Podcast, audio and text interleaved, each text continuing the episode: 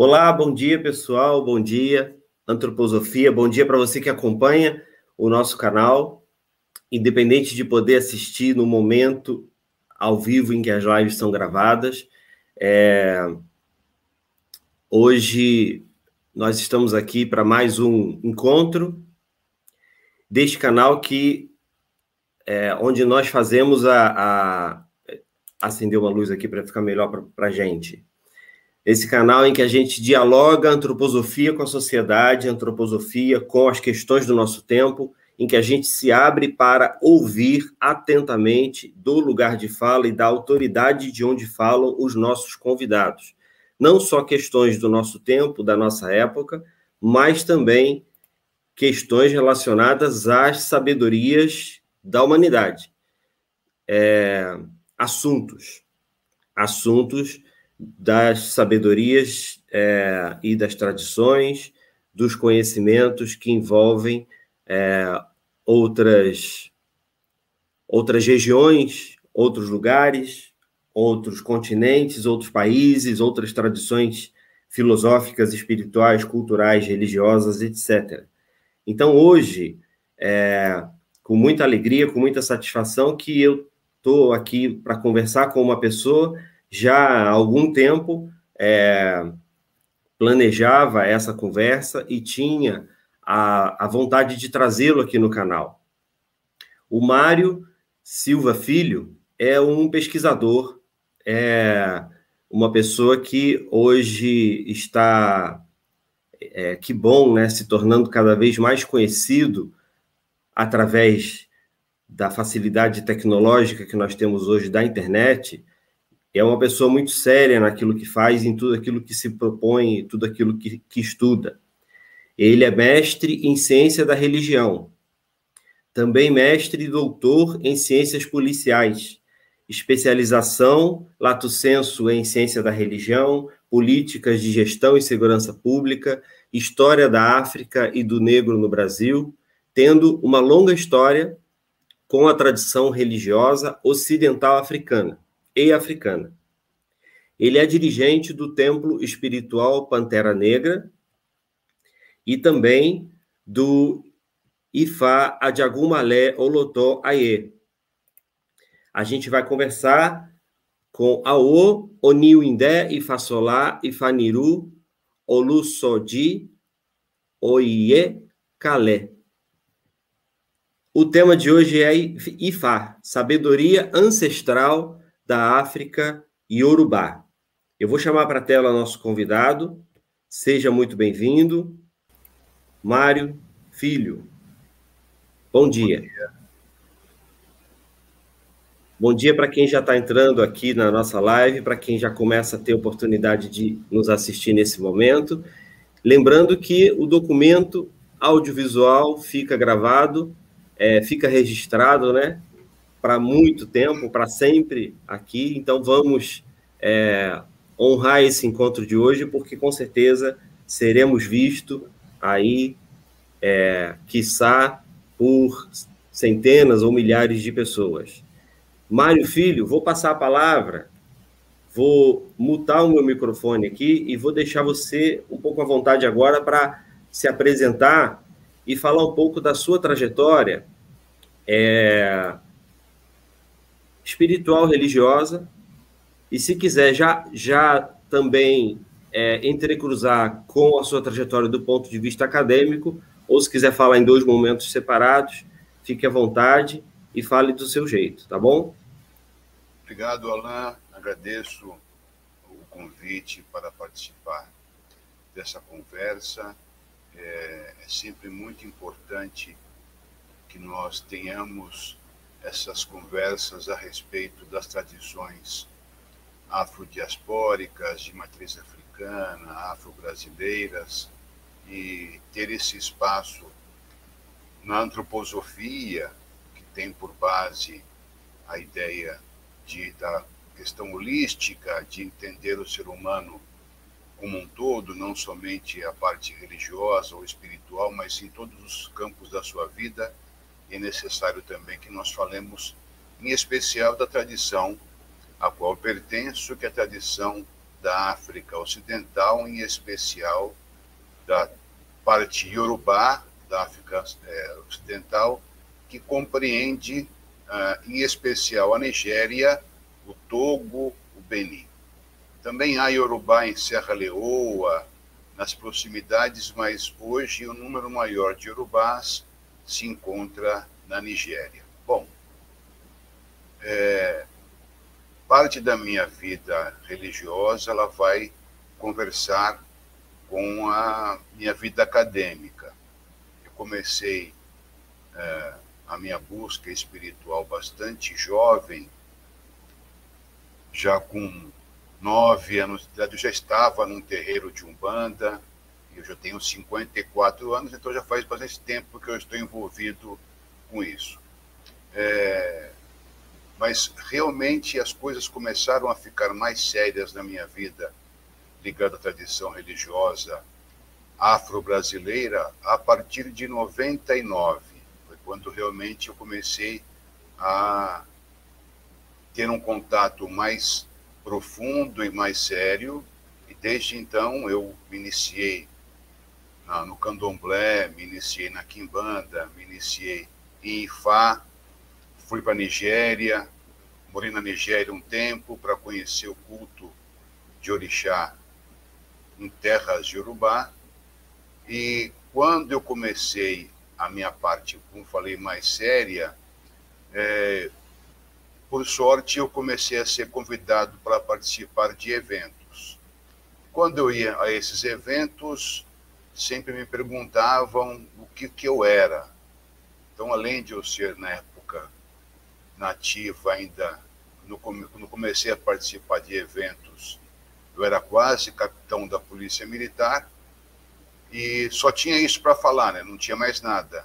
Eu era é, em grau acadêmico, não tinha nada. Então, muitas vezes, as pessoas nem davam bola para o que eu falava. Aí eu fiquei é, encafifado e comecei a ir para o mundo acadêmico, minha primeira pós-graduação terminei em 2005, que foi de gestão e segurança pública, porque é aquilo que eu fazia na época, mas já abordei nesse, nesse trabalho a questão da intolerância religiosa do policial militar em atendimento de ocorrências de perturbação do sossego público. Então, foi o primeiro já trabalho que eu fiz acadêmico, já abordava a questão duas, né? intolerância religiosa e o racismo e a polícia militar. Depois eu fui para o mestrado na, em ciência da religião na PUC, também mestrado e doutorado na polícia militar para ser oficial superior, né? Então eu sou coronel da polícia militar aposentado e é, é condição para promoção que tem o curso é, chamado de aperfeiçoamento e depois o curso superior que equivale ao doutorado e ao mestrado. Então, sempre, e nos, na, também na minha tese de doutorado e de mestrado da Polícia Militar, a primeira, eu continuei o meu trabalho de 2005, intolerância religiosa do policial militar em atendimento de ocorrências, e o segundo, eu falei sobre o racismo específico mesmo nas polícias militares, em especial da de São Paulo. E na PUC, o meu mestrado foi sobre o Islã no Brasil.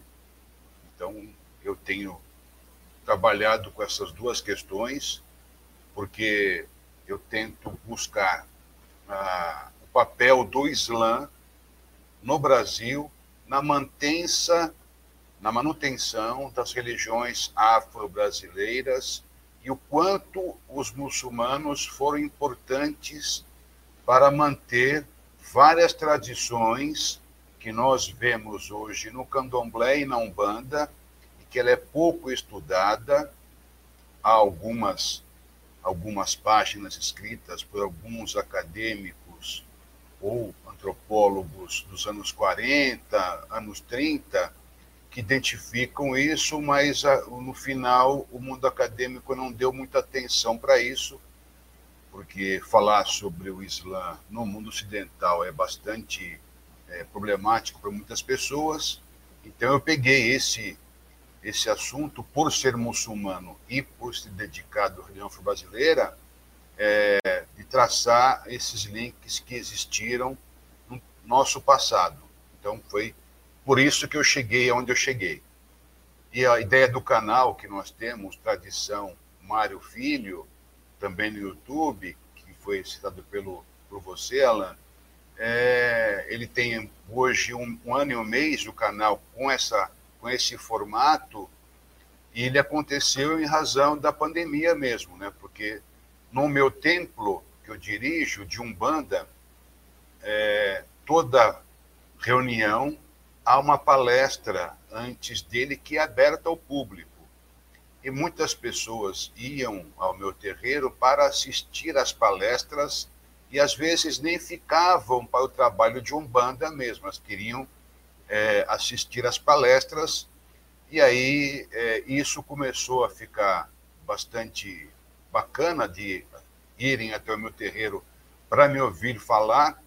E aí o pessoal do meu terreiro falou assim, babá, por que, que o senhor não faz um, um vídeo do, no canal tal? E aí nós começamos com o canal é, dessa forma como ele é hoje para alcançar as pessoas que nós não alcançávamos antes e também para as pessoas que já iam ao nosso templo para assistir nossas palestras.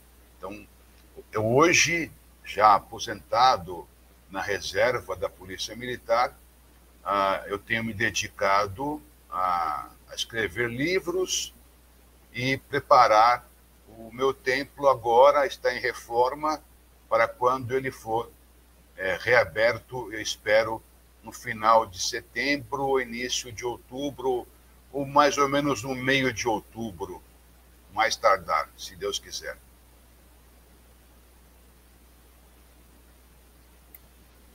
Muito bom, Mário.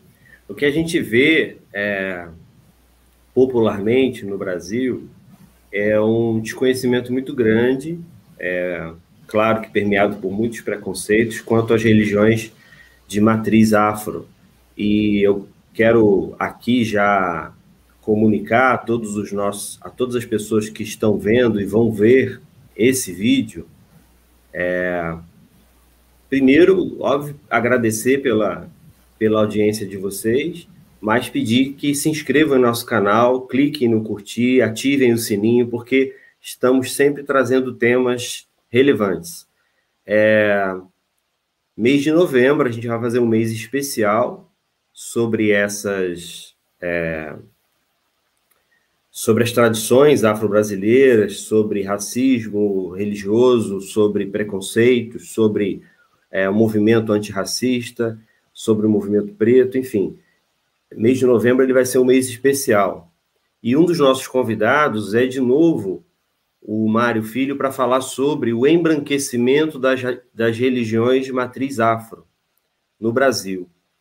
É, que não é o tema da nossa, da nossa live de hoje, porque, embora um amplo conhecimento, e no canal dele traz muito sobre isso, eu fui conhecer o canal dele é, justamente por ser um pesquisador nessa área é, por estar sempre atento, antenado às coisas que são lançadas e por ter encontrado ali uma identificação com vários aspectos que eu é, tenho desenvolvido e descoberto nas minhas pesquisas pessoais.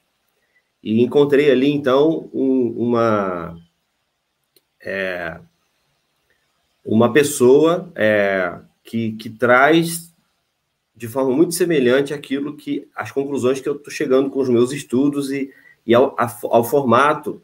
É, a, falar conclusão é meio complicado, né? Andamento, é, a, aos aprendizados que têm acontecido ao longo desses anos com esses estudos, como vocês sabem que eu faço, é, mas é a nível de muitas outras culturas e de muitos outros continentes, povos e épocas mas em especial sobre a África, nós temos muito preconceito. Voltando agora onde eu estava falando. Nós temos, primeiro, fala-se África como se fosse um país. Fala-se África é, entendendo que não é um país, mas como se fosse um lugar homogêneo. Nós encontramos em escritos ou conferências mais antigos, dentro da própria antroposofia, a citação da África, mencionando o norte da África mencionando, obviamente, o Egito, é, com uma parte não africana ou menos africana do que a África subsaariana. Nós encontramos menções à África para falar um pouco sobre a composição dos povos, gênio da língua, a questão racial. Fala-se um pouco, em alguns momentos, sobre a África do Sul, e é, e é fácil de entender, né? como há 100 anos atrás, é, pela questão da colonização, aos europeus chegava-se muito mais notícias e acesso ao que se estava acontecendo na África do Sul, com é, os holandeses, enfim. E aqui no Brasil, a gente tem, apesar de, de uma maioria da população, né, é, estima-se né, que mais da metade da população, eu não tenho aqui, não vou usar falar percentuais como verdade, percentuais exatos, até porque a gente sabe que o declarado nem sempre é o, o verdadeiro, o sentido, o vivido, mais de 56% da população é, se diz afrodescendente, parda ou coisas ou, ou termos semelhantes. E junto com, com todo esse preconceito, a falta de conhecimento, né? Então, só para voltar um pouquinho, Mário, repetir para o nosso público, para aqueles que estão entrando agora, de que região da África especificamente nós estamos falando nesse momento, nessa live, e aproveitando para conceituar o IFA com a seguinte pergunta: IFA é para todos? IFA é uma religião que a pessoa deve deixar a sua religião para é, flertar com o IFA ou, ou, aprender ou estudar o IFA? Ele, ou ele, ele não é para todos? Então, assim, primeiro, de que região estamos falando, o que é IFA e se ele é para todos? Bom, essa é uma pergunta bem interessante. Então, é, no começo, falando sobre a região que nós estamos falando, é da África Ocidental, especialmente do povo iorubá, que está distribuído entre Nigéria, Togo, Benin e Serra Leoa. É, Ifá depende de quem fala, você vai encontrar pessoas que dizem que Ifá é uma religião e você vai encontrar pessoas que dizem que Ifá não é uma religião. Eu pertenço ao segundo grupo, que é a maioria, que entende que Ifá não é uma religião. Então, se Ifá não é uma religião, o que é Ifá? Bom, Ifá está no complexo que no Ocidente, especialmente, e também para o mundo acadêmico iorubá, em uma tradição que nós seguimos do povo iorubá, que habita parte da Nigéria, Togo e Benin. Então, o povo iorubá, que fala a língua iorubá, tem a crença específica nos orixás. Então, quando eu falo em orixá, eu estou falando da crença do povo iorubá. Então, no Ocidente, se convencionou chamar essa crença, essa prática religiosa do iorubá, de religião tradicional iorubá. Então, a religião tradicional iorubá, mais uma vez, é uma convenção ocidental, porque tema ou termo religião não cabe no Oriente e também não cabe na África. Na região tradicional, a religião como nós entendemos no Ocidente não cabe na visão africana especialmente. Mas como se convencionou chamar essa tradição de religião tradicional iorubá, então nós temos nas RTY, que aí ficou também, até a sigla ficou Religião Tradicional Yorubá, como RTY. Então, nisso, é, nós temos que ver o que se baseia essa tradição. Ela está baseada especialmente em cinco pilares. O primeiro pilar é o culto de Ifá. O segundo pilar é o culto de Orixá.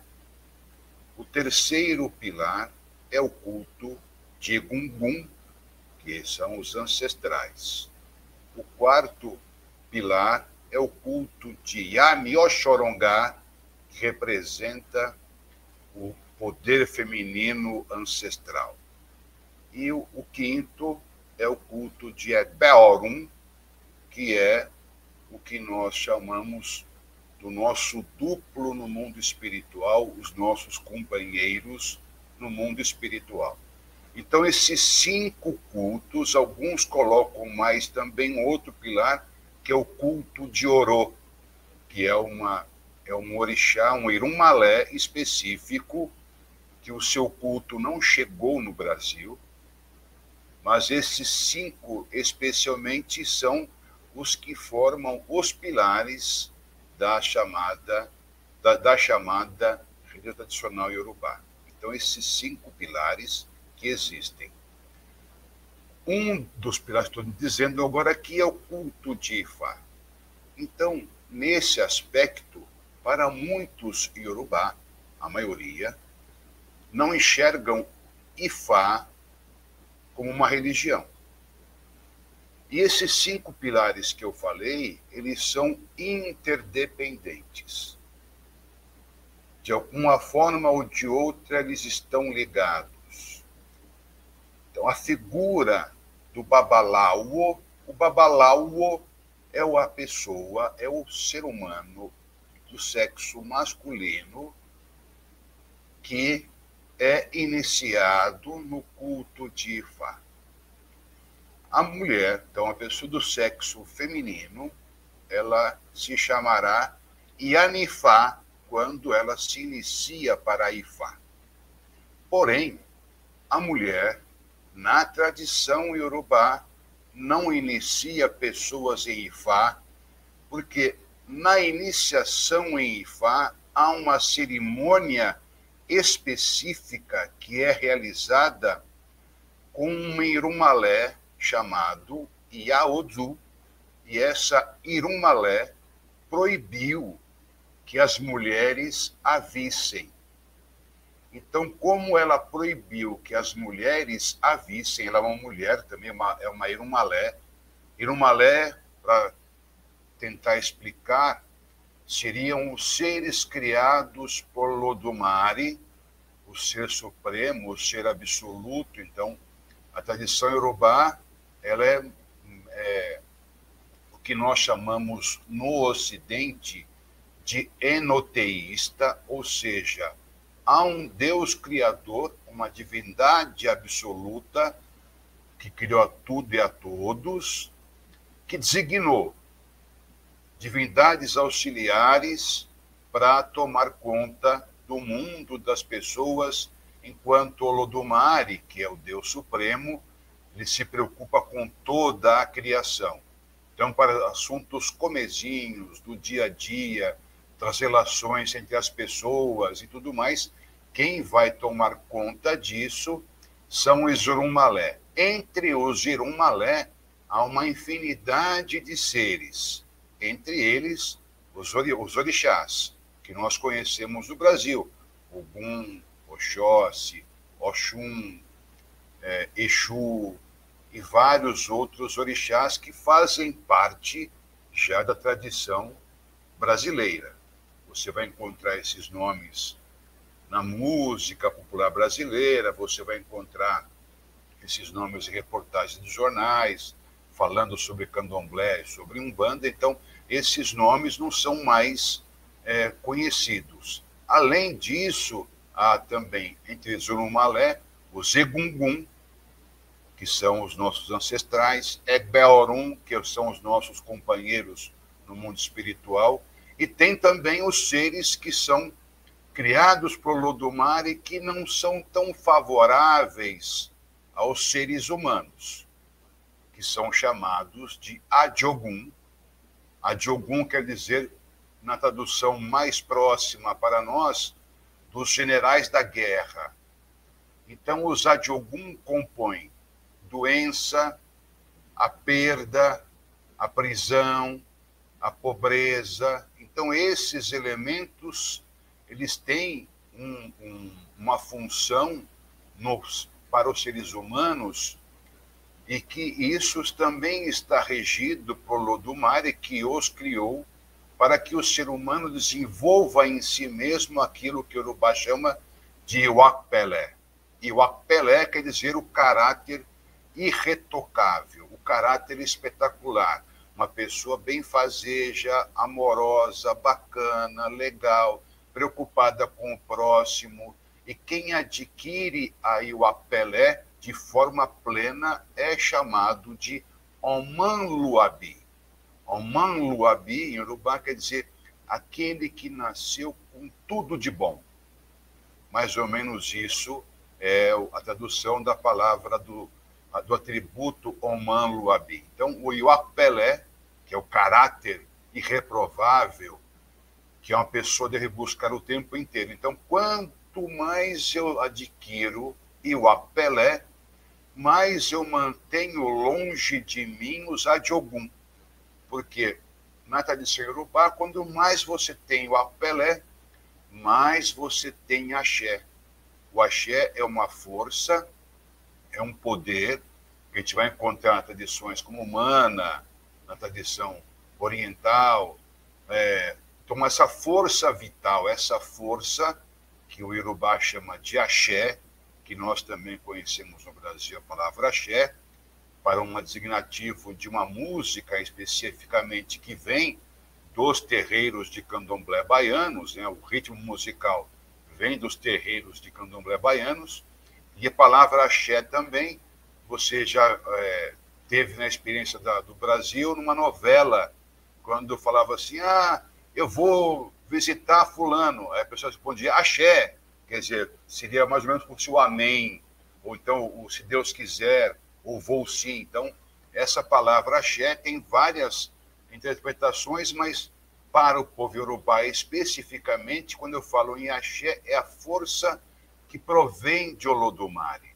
E quanto mais eu sou bondoso, mais o axé é atraído para mim, porque quem distribui o axé na visão iorubá é o orixá Exu, que no, no, no Ocidente Exu acabou sendo visto como um ser malévolo e até equiparado a Satanás, ao diabo, ao pé rachado, ao cramulhão, ao chifrudo, enfim, vários nomes que foram dados ao oposto de Deus, o que para a tradição iorubá é impossível, porque nada pode se comparar ao Lodumare.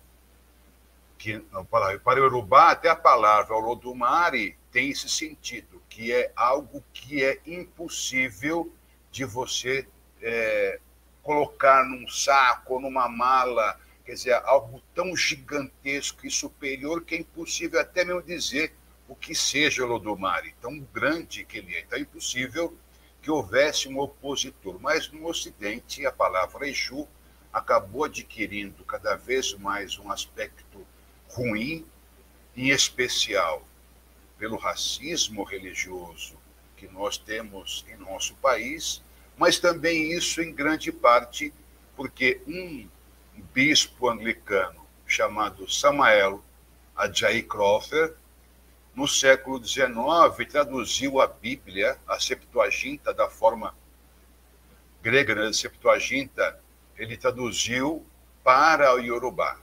E quando havia nessa é, na Septuaginta, a tradução grega do, do, da Bíblia.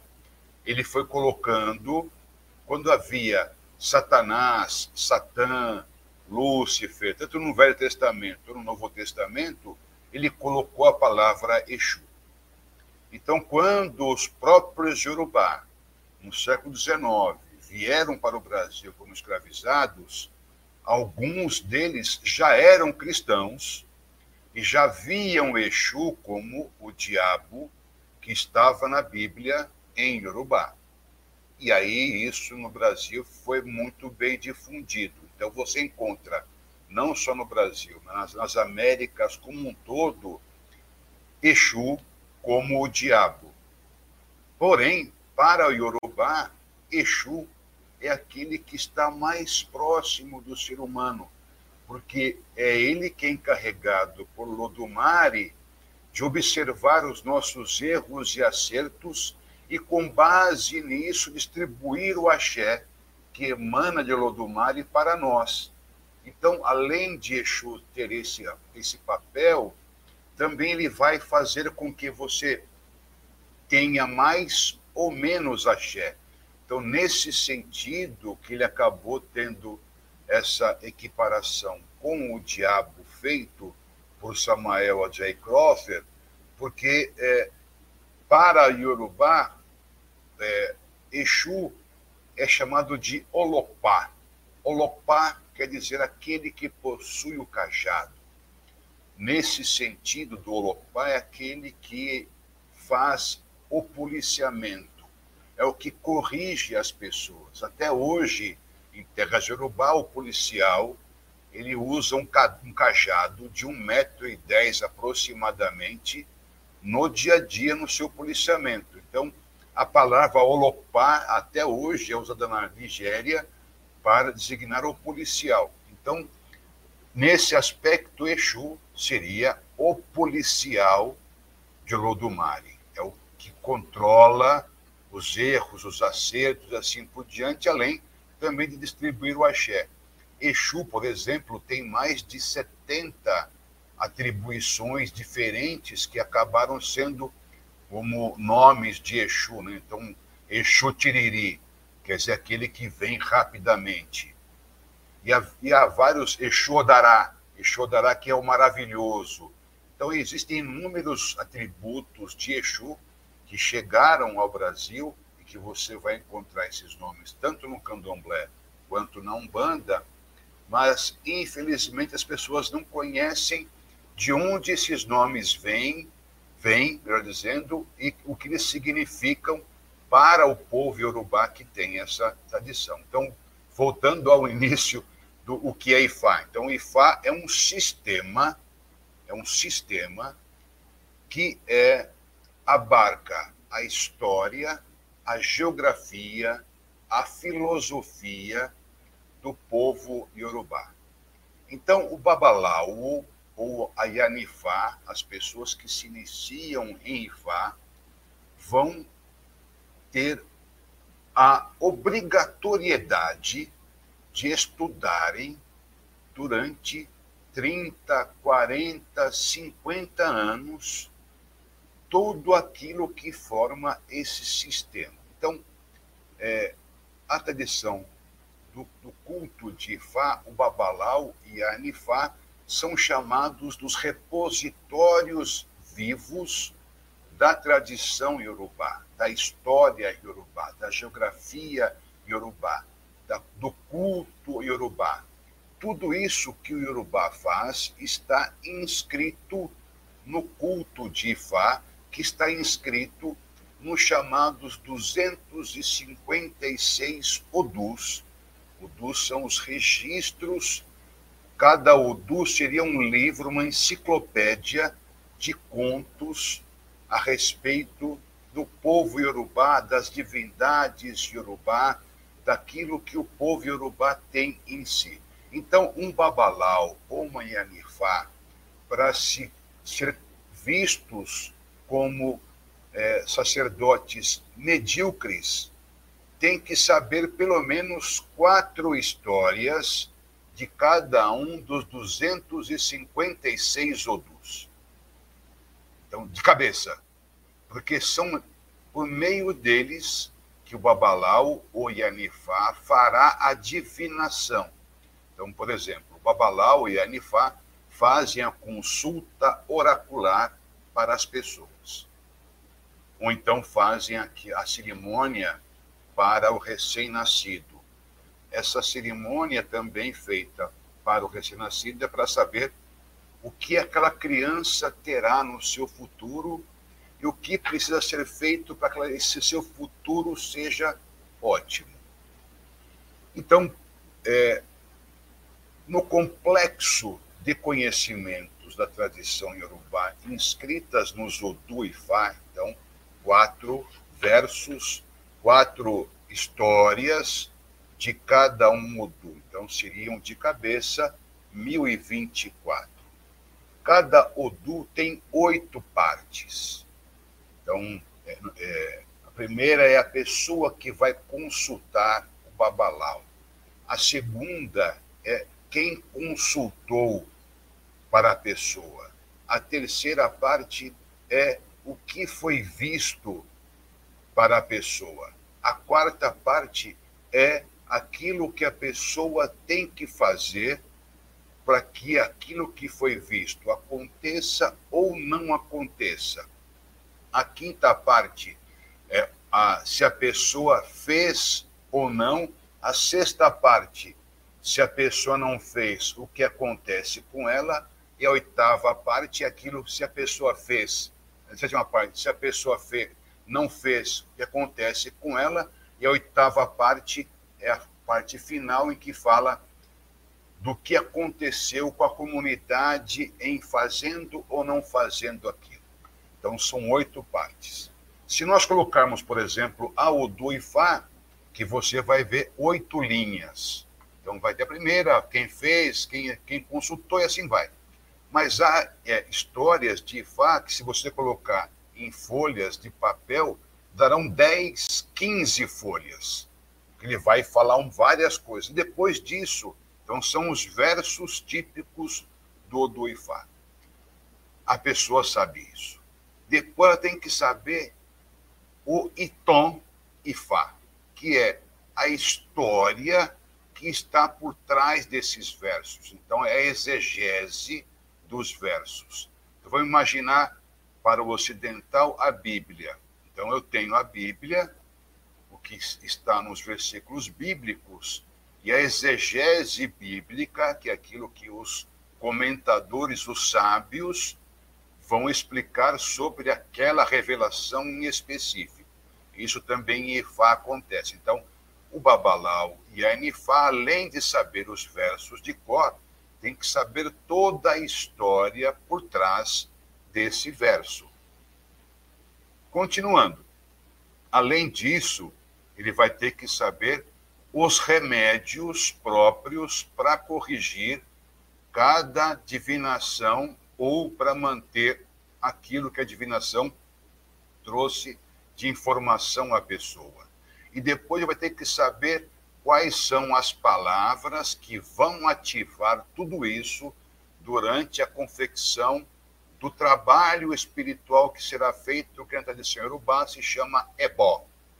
Então, existe o ebó iru, que é o ebó específico de Ifá, o Ifá bibó. Então, são vários tipos de ebó, que quer dizer, a palavra ebó quer dizer o sacrifício feito, ou o que vai ser feito. A palavra ebó é sacrifício. E o sacrifício, na tradição iorubá, também ela não é a mesma do Ocidente, né, que só vê o sacrifício como sacrificar animais, o ebó para o Yorubá é muito mais do que isso. Sacrificar o seu tempo, sacrificar a, a sua convivência com o familiar, sacrificar um dinheiro, tudo aquilo que você emprega para a sua melhora física, para ou espiritual, para Yorubá, é ebó. Então você está sacrificando algo seu se chama ebó. Aqui no Brasil ficou ou é a oferenda que você enxerga nas esquinas encruzilhadas, o bicho sacrificado e só. Mas na tradição urubá, o ebó tem muito mais coisas a entender, porque o ebó também é um emanador de axé. Então, é por meio da, das oferendas, dos sacrifícios que eu faço, que eu também consigo trazer axé para a minha vida. Mas mesmo assim, Exu também estará envolvido. Por isso que existe a palavra Exu Elebó. Exu Elebó quer dizer o responsável por trazer, por levar uh, o axé que o ebó produz. Esse é o complexo para uma pessoa que é iniciada em Ifá. E vai para todos, que foi também a pergunta feita, para a tradição iorubá, sim, e vai para todos. Mas nem todos precisam se iniciar em Ifá.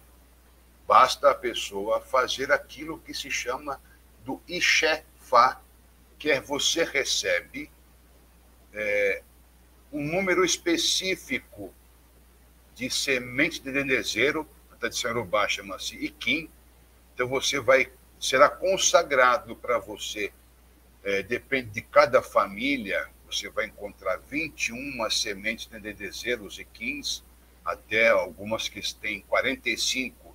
Então, cada família vai ter um número específico de sementinhas de dendezeiro que serão consagradas para você.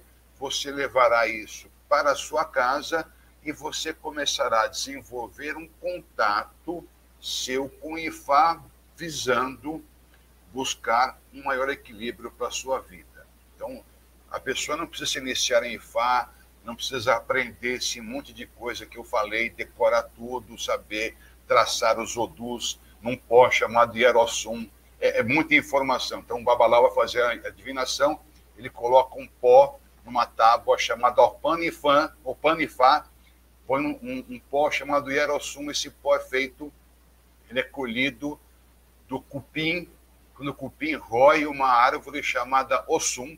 Então, esse pó recolhido é colocado nessa tábua, aí ele vai colocar 16 sementes de desejo na sua mão esquerda, vai bater, se sobrar uma semente na sua mão esquerda, são dois traços em cima desse pó, se sobrar duas, é um traço em cima desse pó, e assim vai. Então, aí, quando formar oito traços, ele vai saber qual é o Odu que é e vai interpretar o Odu. Então, isso é tudo decorado, tem que saber como é que faz, isso demora muito tempo. Eu me iniciei em IFA já faz quase 12 anos. Estou engatinhando ainda, ainda mais estando no Ocidente, é, que pese eu ter uma relação muito próxima com o meu sacerdote, que mora na Nigéria, eu já o trouxe ao Brasil, já inclusive. É, isso é muito, nós somos muito próximos e hoje é contato pela internet é muito fácil, mas mesmo assim, é, não, há, não há condições mínimas de nós termos tanto conhecimento em razão da distância com o povo iorubá. É algo muito complexo a ser estudado. Acho que eu respondi. Mário, obrigado. Uau! Assim, acho que deu uma noção para as pessoas da complexidade da coisa, né? É uma, uma aparente simples pergunta o que é IFA. É, realmente são muitas áreas, cada item desse que você falou dá uma, uma live, né? Cada elemento desse é, para se aprofundar. Mas seguindo aqui, é, uma das coisas que, que eu percebo que é uma, uma, uma grande questão em relação a divindades, né? Então, antes da gente entrar em, inclusive já agradecendo a presença das pessoas, pedir para quem tenha suas dúvidas pode colocar no chat, que dando tempo, no final a gente responde. É, claro que pode acontecer de não dar tempo de responder a todas as perguntas, e a gente se compromete a fazer o encaminhamento dessas perguntas né, para o Mário. É, Mário, tem uma questão que é a seguinte: Olodumare o Deus Supremo, você já falou, acho que a gente não precisa é, de mais, mais, aprofundamentos em relação a isso, a não ser que você queira trazer alguma coisa que ajude nesse conceito. Mas é, nós conhecemos muito pouco. Nós, eu falo Ocidente, nós, que eu falo Brasil, conhecemos muito pouco da África ancestral. É, na antroposofia, o Steiner fala que conhecimentos é, que se deram, que se, que se desenvolveram, foram passados, enfim, na África ancestral, assim como na, nas Américas, nos povos indígenas, nas tradições xamânicas, são é, de uma medição de tempo que não é tradicional. São, ou seja, são muito anteriores ao que a nossa ciência convencional história, antropologia, consegue estimar em termos de é, antiguidade. Essas sabedorias vêm de outras, de outras épocas. Mas olhando para. Bom, isso posto, ok, é, sabemos então que há um reconhecimento de que essas sabedorias vêm de muito, muito antigamente. Mesmo assim, dentro do que é hoje considerado é, como pertinente na academia, na antropologia, na história, é, eu vou colocar de novo duas perguntas. A primeira é: qual é a antiguidade estimada de Ifá ou desses saberes? É, quantos centenas ou milhares de anos isso existe? E a segunda pergunta, você já emenda daí da antiguidade, trazendo para a gente uma noção de quem é Orúmila. Ok. É, veja, eu escrevi um artigo é, com base no estudo de um outro pesquisador chamado Jacob Oluponan, é, que é um, um, cientista da religião, um antropólogo é, iorubá, ele relata, ele traz 15 aspectos é, que se assemelham nas religiões tradicionais africanas, que também é um conceito, como eu falei no início, também é eurocêntrico, ocidental que não corresponde àquilo que o africano enxerga da sua própria forma de enxergar o mundo espiritual. Mas então as, a religião tradicional africana, né, então também não é não é possível ser só uma, são diversas, mas uma característica, a primeira delas é crer num ser supremo, um ser criador de todas as coisas. É, a questão do gênero desse Criador, é, até onde eu sei, em sua maioria é masculina ou não há uma questão de gênero importante. É, infelizmente, na tradução, na, dizendo, quando vou traduzir algum nome, ele acaba sendo sempre masculinizado no Ocidente.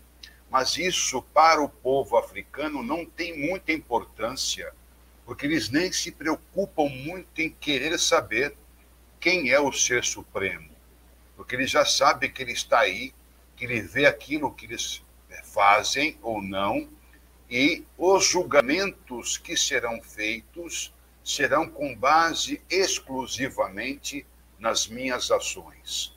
Então, o africano, no geral, enxerga isso. Quanto melhor eu for, melhor a minha vida será. Quanto pior eu for, pior a minha vida será. E também não há questão da salvação ou da espera de uma vida pós-morte melhor. Porque eles falam o seguinte: também é uma ideia no geral. Quanto melhor eu for no mundo físico, mais é, eu serei lembrado depois que eu morrer. Portanto, essa lembrança que as pessoas terão de mim farão com que eu terei uma vida espiritual boa. Porque o, medo do africano é que ele seja mal lembrado ou que ele seja esquecido pelas pessoas. E aí eles falam que quando isso acontece, é, isso vai refletir na sua vida pós-morte. E também, além disso, há também a ideia de que viver no mundo físico é muito bom, que o mundo espiritual é muito chato, então, eles, para o Urubá, por exemplo, eles rezam para que assim que ele morrer, a sua alma sair do corpo, que já passe uma mulher no terceiro mês de gestação, para que essa alma já entre na barriga dessa mulher e já torne um ser humano. Na tradição Urubá, assim como na tradição judaica e islâmica, a ligação da alma com o corpo se dá no terceiro mês de gestação da criança. Até então, na tradição iorubá, na judaica ou islâmica, a ligação da alma com o corpo é no terceiro mês de gestação. Então, até o povo iorubá fala isso, de quando ele morrer, que já passe alguém. Então, essa ideia ocidental do karma, do sofrimento eterno, da pagar dívida, isso inexiste na tradição africana. Mas isso acaba influenciando aqui no Brasil, porque se imagina dos castigos que vão acontecer para o povo iorubá, para o povo africano no geral, eles pouco se importam com castigo é, na próxima vida em questão do que nós entendemos aqui no Ocidente hoje de karma, que não tem nada a ver com a palavra karma do hindu, a palavra original do hindu, karma que nós vemos aqui, não tem nada a ver com essa de pagar pecado, como ficou no Brasil, enfim, esse falta de conhecimento trouxe também essa falta até de uma devoção é, adequada às pessoas que acabam fazendo algo com receio de serem castigadas. Então, é, é, esse controle social é feito por meio da, dos, das penitências, ou tão é, com receio das penitências é, kármicas, entre aspas. Bom, então isso vai explicar a questão de Deus para o africano no geral. Então, desses 15 que eu falei, a, a do crença do Deus absoluto e a relação que tem com divindades auxiliares e a relação que tem com os ancestrais. Então, a busca de ser um ancestral, que as pessoas é, lembrem-se com carinho, que as pessoas façam oferendas a ele depois que ele morrer, isso também é algo desejável para que ele tenha uma vida espiritual adequada. Então, por isso, que quanto melhor eu for, melhor eu vou ter uma vida é, como um todo. Então, a ideia de karma não passa nesse do, do Ocidente para nós, mas sim uma questão bastante clara no equilíbrio social. Bom, é, você teve uma pronúncia do Ifá cubano, Orumila. Nós pronunciamos diferente. A Orumila, que é a pronúncia na tradição iorubá, do povo iorubá, como eles falam. Então, Orumila, ele é o orixá, o Irumalé, responsável, tutelar do culto de Ifá. Então, quando uma pessoa ela se inicia para Ifá, na verdade, ela está sendo iniciada para o culto de Ifá e para ser um custódio de Orumilá na Terra.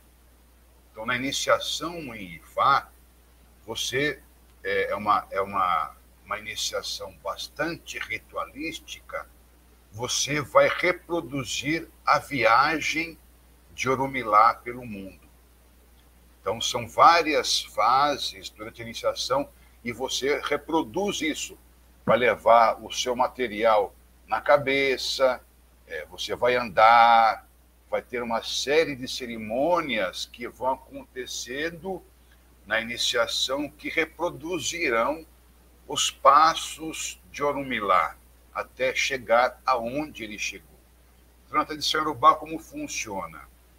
O Lodumare quis que Ifá, então todo esse sistema que eu falei, chegasse para a humanidade. E ele é, designou como o Irumalé, como orixá, que iria trazer do mundo espiritual, do Orum, por isso que se chama Orum Milá. Então, do Orum, do mundo espiritual, viria para o Aie, o mundo físico, Ifá, o conhecimento que Ifá representa.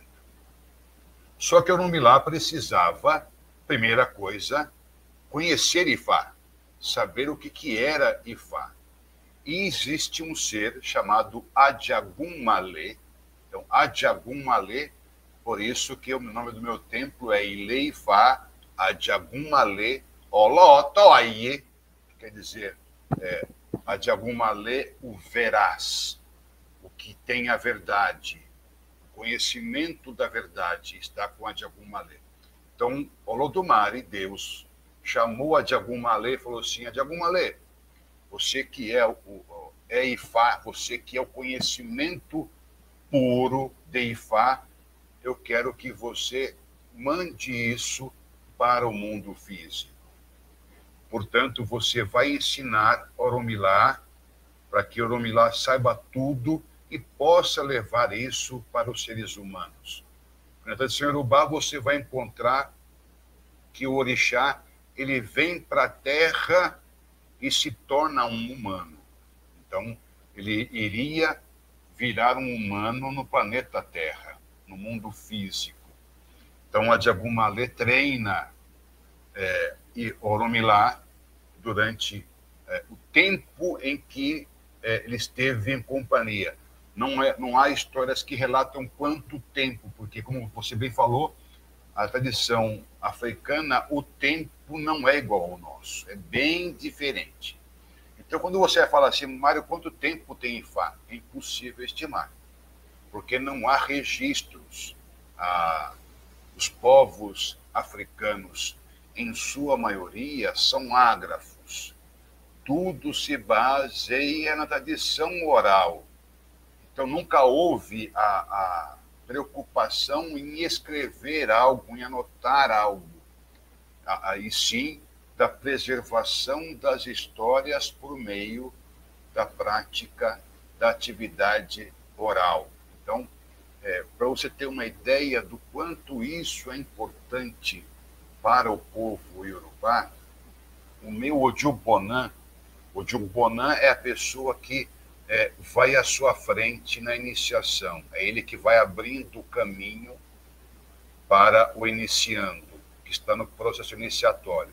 O meu Bonan, ele é iniciado para mais de 40 tipos específicos de culto. Além de orixá, ifá, é, egungun, ele é uma sumidade. Ele vem de uma linhagem de sete, oito sacerdotes anteriores a ele, é, é uma pessoa que tem um conhecimento gigantesco, que não sabe ler, não sabe ler e escrever. Porém, ele conhece de cor mais de 7 mil histórias.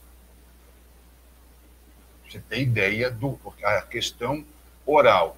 E assim, eu vi isso acontecendo quando o meu sacerdote, o meu iniciador, começou a recitar um Itã começou a recitar os excessos, ele ouvia o meu sacerdote, meu arabá, recitando, ele repetia o que o meu arabá recitava, ele repetiu uma vez, ele decorou aquilo e acabou. Já entrou já na máquina cerebral dele, no seu HD, já registrou, ficou lá registrado. Tão forte é que a questão oral para o africano. Como são tradições ágrafas, não há como registrar em tempos ocidentais a história, quanto se remete esse tipo de culto que estamos falando. Então, é, eu me permito usar uma obra de uma, de uma pesquisadora, de uma Yanifá em especial, e de uma pesquisadora, uma pós-doutora em filosofia por Ibadan, na Nigéria, se chama Sophie Oluale, Oluole. Ela escreveu o livro chamado Sócrates e Oromilá, que ela vai fazer um, uma, uma comparação daquilo que Oromilá fala nos Itana Ifá, nas histórias de Ifá, nos versos de Ifá, com a filosofia socrática. Ela vai comparando. E ela coloca no, nesse livro que ela escreveu que Ifá, o culto de Ifá, surge em terras urubá por volta do ano 500 depois de Cristo. Ela coloca isso. Então eu me permito usar essa referência. Então a partir dessa data há registros que eu possa comprovar que Ifá existia. Antes, é possível colocar de forma é, que o Ocidente aceite de forma acadêmica? Não.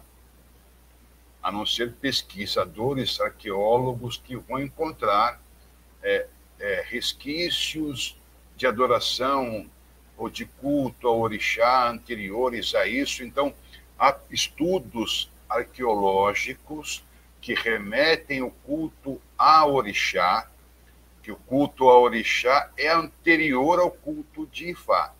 O culto de Ifá ele chega na Nigéria é, com o Dudua. O Dudua é o herói mítico que cria o povo iorubá.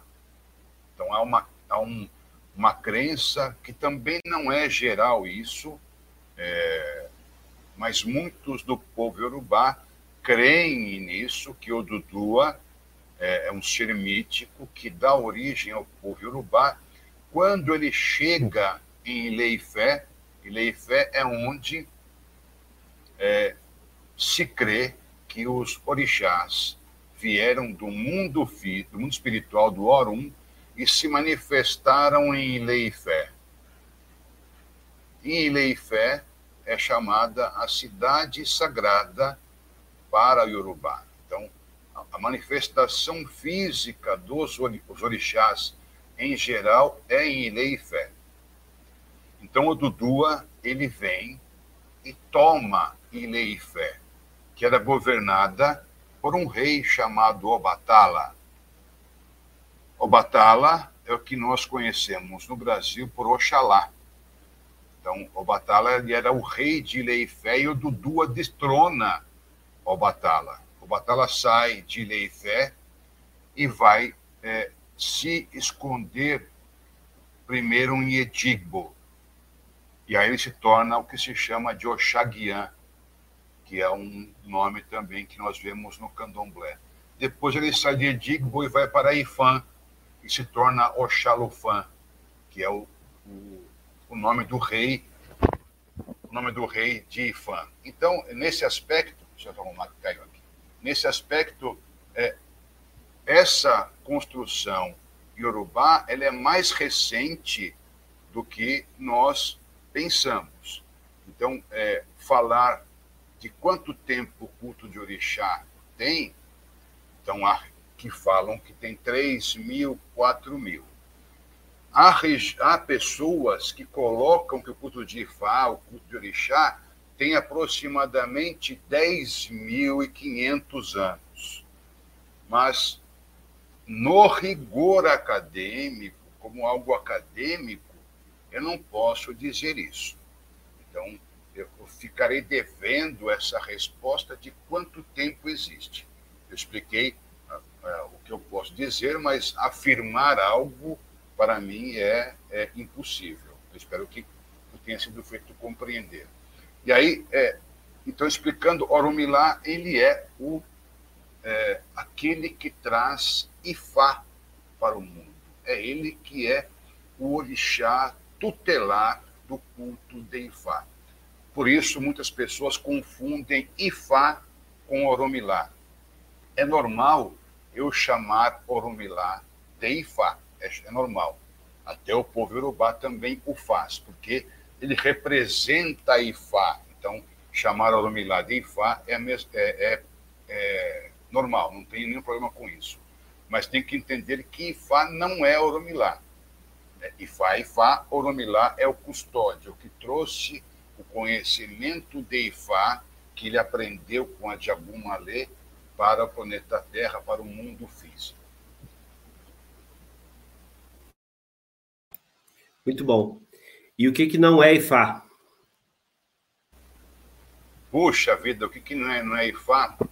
É, em, em, que sentido você pergunta isso?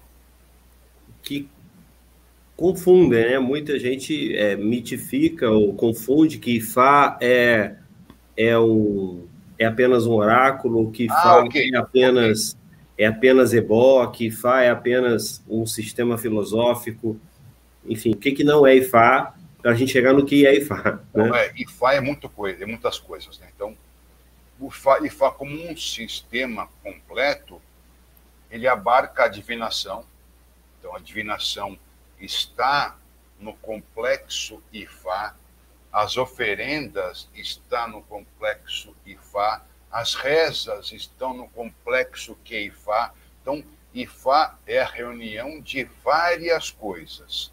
Então, a prática do culto de Ifá é formada por diversas atividades: o canto, a reza, as orações, as oferendas, é, as magias que para o povo iorubá a palavra Ogum, ela quer dizer magia e medicina. Então, quando eu ir no aspecto de magia, eu vou imaginar como algo para uma cura de um problema espiritual. Quando eu falo em medicina, eu vou ter uma cura para um problema físico, mas a palavra é a mesma, só o contexto do uso da palavra que muda. Então, é, Ifá também está, ele aprende as magias, as medicinas específicas. Então, por exemplo, uma pessoa que chega para divinação com um babalau ou uma yanifá.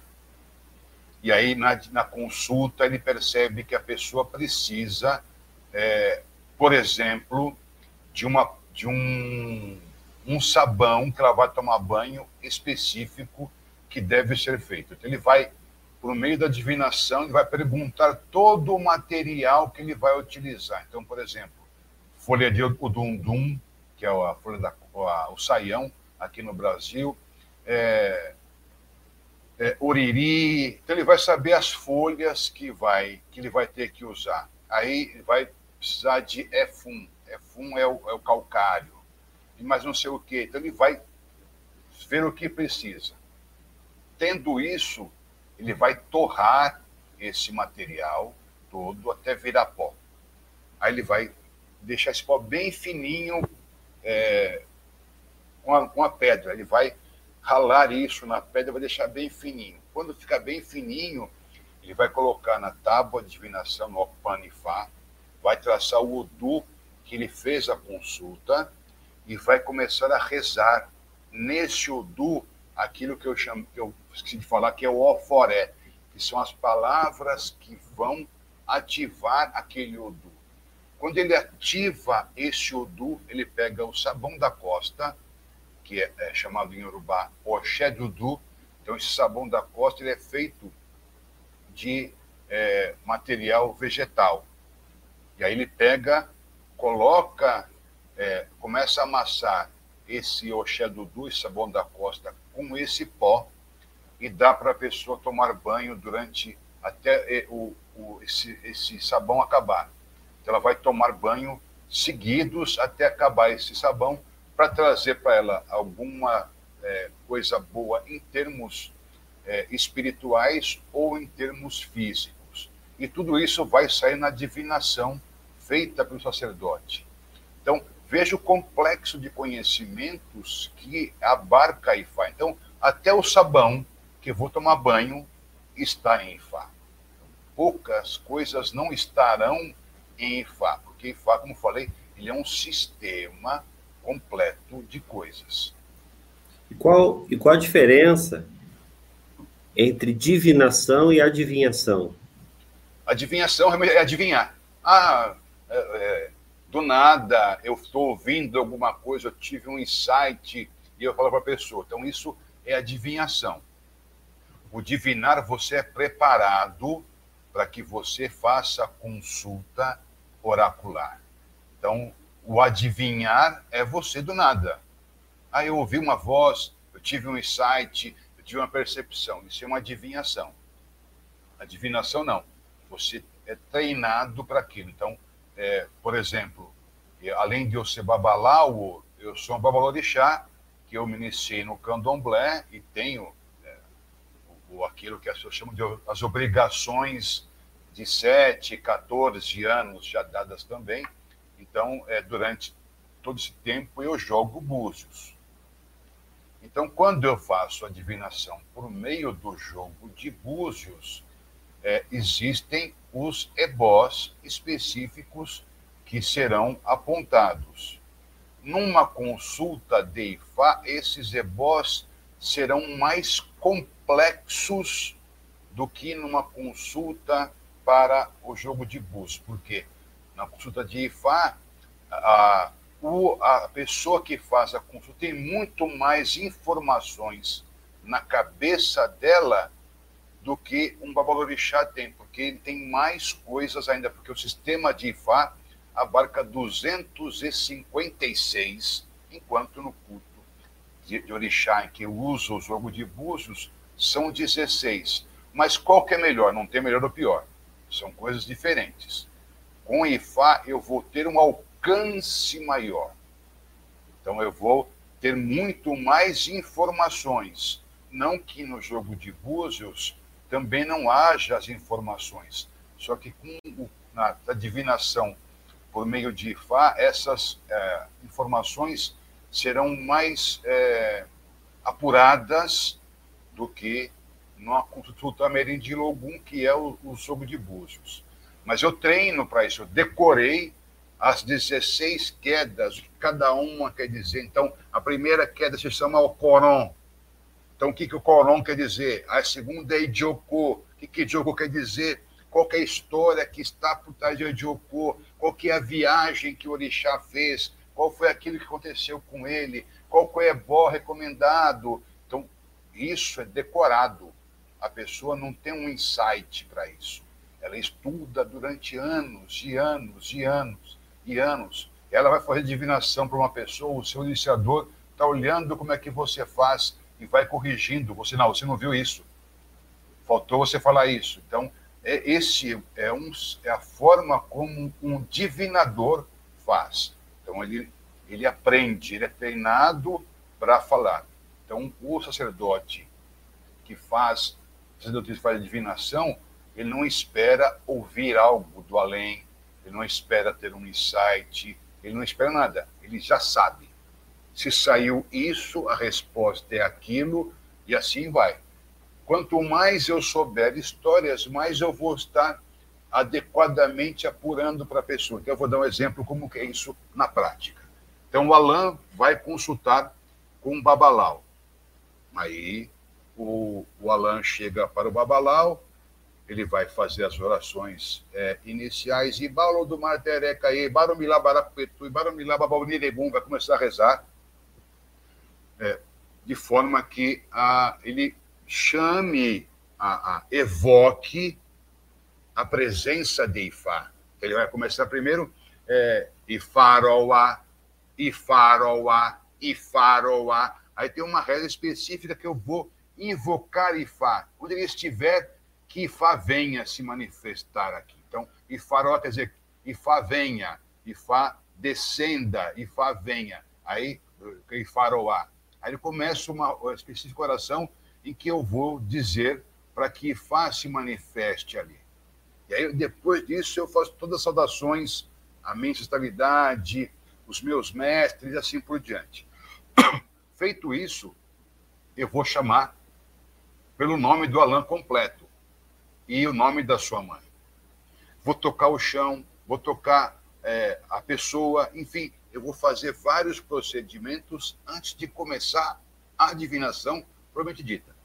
Quando eu faço, quando eu jogo o Pelé, eu jogo os Iquins, bato os Iquins, eu bato os Iquins, ou jogo os Búzios, é o Mário que está ali.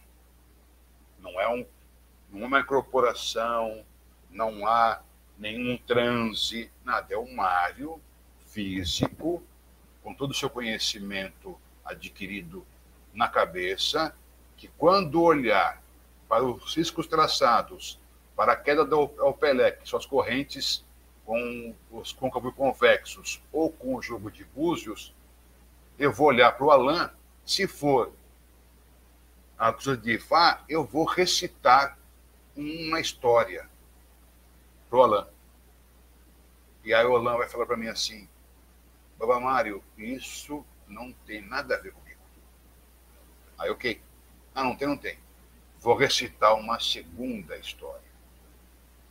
Aí eu vou falar, isso mais ou menos tem a ver comigo. Uma terceira história. Ou isso tem a ver comigo. Então, essa terceira história que eu sei de cor, que tem a ver com a vida da pessoa, que eu vou começar aí sim, eu vou trazer a informação total desse Odu, bem como aquilo que ela tem que fazer. Então veja a complexidade do conhecimento que a pessoa deve ter para poder saber. Em razão desses complexos, é claro que há sacerdotes muito competentes que juntaram num único Odu e Fá várias características que eu posso dizer que são semelhantes. Então, é um Odu X que sai. Então, por exemplo, o Odu Ediobê que se manifesta. A pessoa não pode comer, é, por exemplo, carne de porco. Então, isso é geral. Então, todos então, já sabe, Se a pessoa tem o odor de obeso, vai recomendar, olha, não é bom que você coma carne de porco. Para você não vai fazer bem para o seu organismo. Há um outro Odu que fala que não pode comer ave. E assim vai. Então, é, são informações que vão trazer não só daquilo que a pessoa deve fazer em termos espirituais, mas também o que ela deve fazer em termos físicos, para que ela tenha uma vida boa. Então, isso é divinação, não é adivinhação. Obrigado, Mário. E Ori, eu sei que esse é um assunto muito amplo, mas traz para o nosso público, que muita gente nunca ouviu falar, é, segundo a tradição iorubá, é, Ori e todas as suas implicações para a vida. É, vamos lá. A palavra Ori, no iorubá, ao pé da letra, quer dizer cabeça. Só. Em termos da, da língua iorubá, traduzindo pobremente para o português a palavra ori, que é de cabeça. Mas, para iorubá, a palavra ori tem inúmeros significados além de cabeça. Então, ori pode ser o destino da pessoa, porque é o ori que vai nos conduzir pela nossa vida a, a palavra ori pode se desvencilhar em duas, desvincular em duas entendimentos, como ori, é, a divindade é, que habita o meu ser, ou também a minha caixa craniana.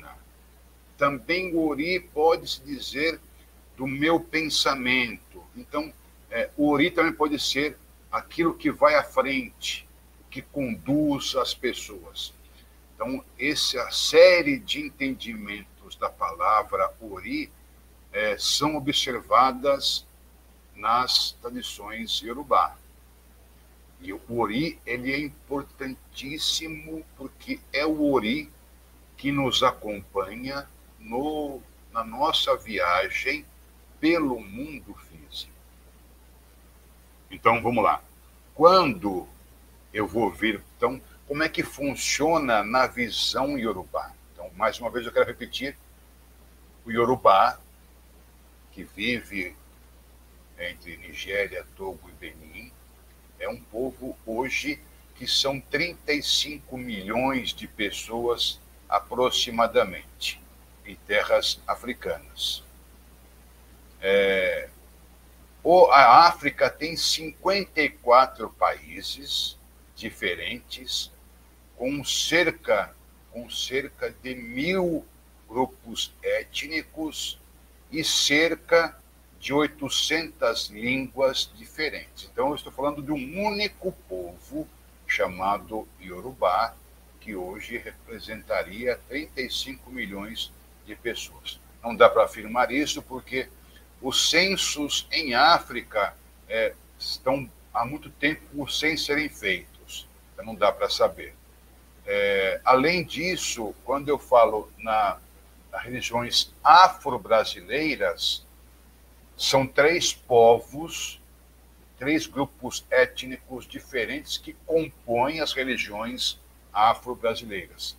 Então, além da Yorubá, eu tenho aquilo que se convencionou chamar no Brasil de Jeje, ou Jeje, que é, unifica vários povos, os Eue, os Fon, é, os B, assim, são povos com línguas diferentes, mas de costumes muito próximos, e o povo Bantu, que é o primeiro que chega no Brasil.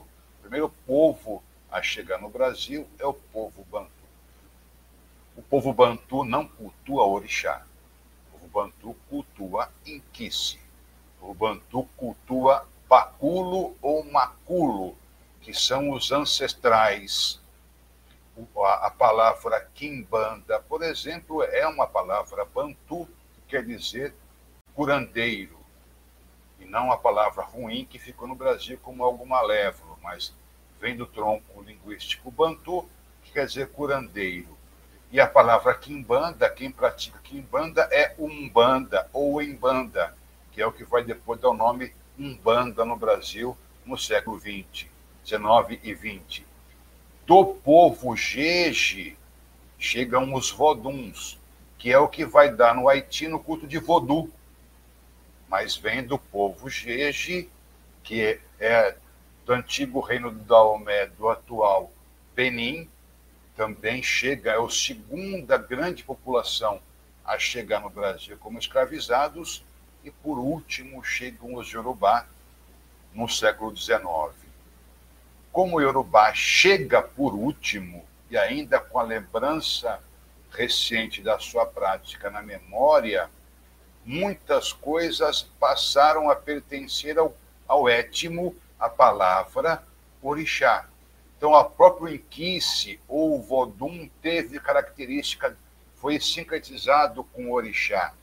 Não só aqui, mas também na Nigéria também aconteceu isso, porque são países vizinhos. Nigéria e Benin são vizinhos, então você vai encontrar é, orixás no culto de Vodum e você vai encontrar Vodum no culto de orixá. Por exemplo, é, Omolu ou Obaluayê, que é um orixá em terra Jerubá, que vem de Sacpatá, ou Chacpatá, que é uma divindade do povo Jeje, do Benin. Chacpatá, ou Chomponon, eh, Chacpatá virou Chomponon para Yorubá. O Chomponon é um nome, é um nome muito forte a dizer, então eu chamo o Chomponon pelo seu apelido, que é Omolu ou Obaluayê. Mas é a mesma divindade que você encontra em ambos os países. E no Brasil isso se deu ainda mais forte com os inquices é, que vieram com os Bantu no século XVI. Então, são quase 400 anos de trocas culturais entre negros escravizados no Brasil e que depois acabou virando tudo orixá. Mas orixá, volto a dizer, é aquilo que vem do povo iorubá, Oxóssi, Oxum, Ogum, Euá, Euá, é, Iemanjá, esses são orixás. Dundalunda, por exemplo, Roxmocumbi, são é, inquices. A Verequete é um vodum. É, é um vodum. Então, são vários nomes. Por isso, eu me dedico somente a saber orixá, o que é muito difícil já pessoas me pedem, pô, babá, você podia fazer um, escrever algo sobre Enquice, Vodum, Orixá? Eu nem me atrevo a falar sobre isso, porque é muito difícil saber só de Orixá, imagina saber de Orixá, Enquice e Vodum. E querer escrever algo sobre isso é muita pretensão. Então, eu me, eu me atenho somente ao culto de Orixá. Então, veja é, o que é a questão do culto de Orixá. Então, quando eu falo a palavra Orixá, as pessoas falam: ah, orixá de cabeça, todo mundo tem um orixá, que eu vou consultar com o Pai de Santo, ele vai jogar para mim os búzios, e vai, eu vou saber o meu orixá de cabeça, o orixá que nasceu comigo. Tudo isso é uma, é uma invenção brasileira. Porque a palavra orixá vem da frase Oni, Eni, Orixá, Ori, Eni, orixá-dá. Então, essa frase toda deu em orixá. Isso quer dizer a escolha feita pelo meu ori.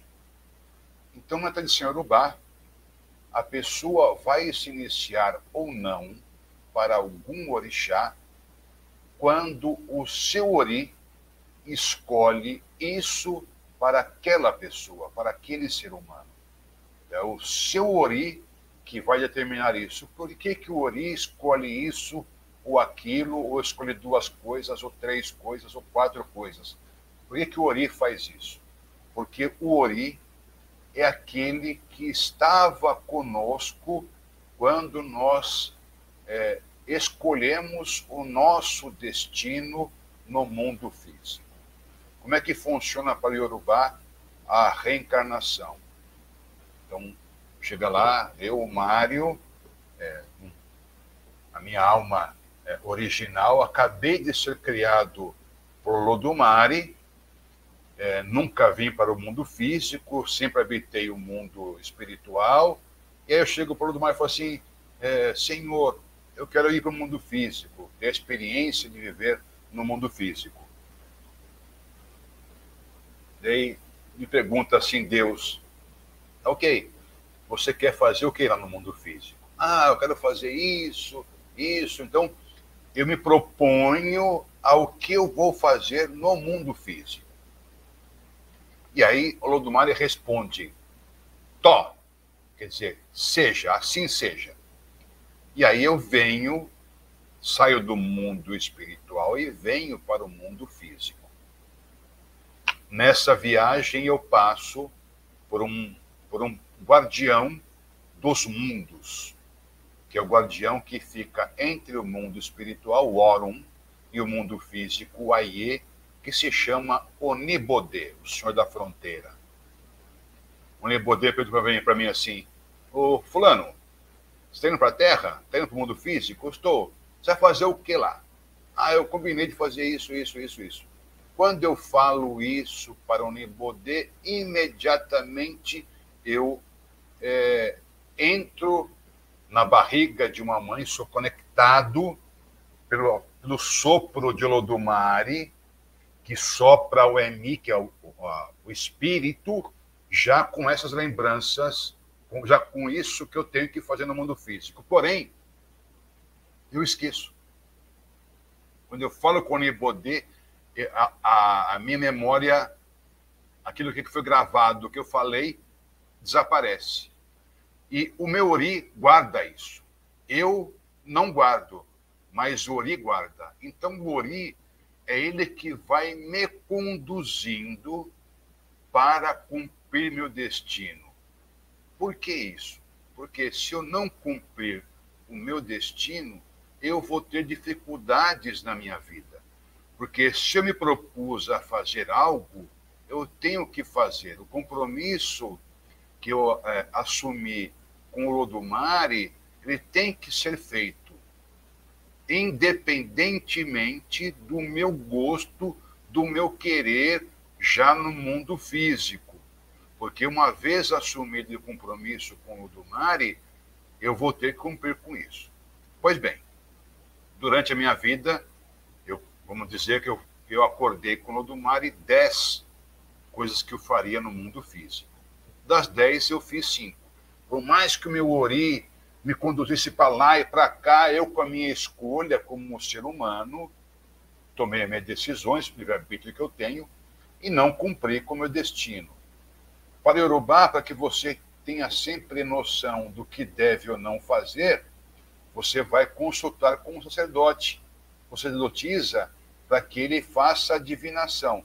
Porque pela divinação, o que você não está fazendo vai sair no jogo que eu deveria fazer. Então, o que eu estou incorrendo em erro para que eu corrija aquilo, bem como é, usar o material para oferenda para equilibrar as, a minha perda de axé. Mas muito que bem.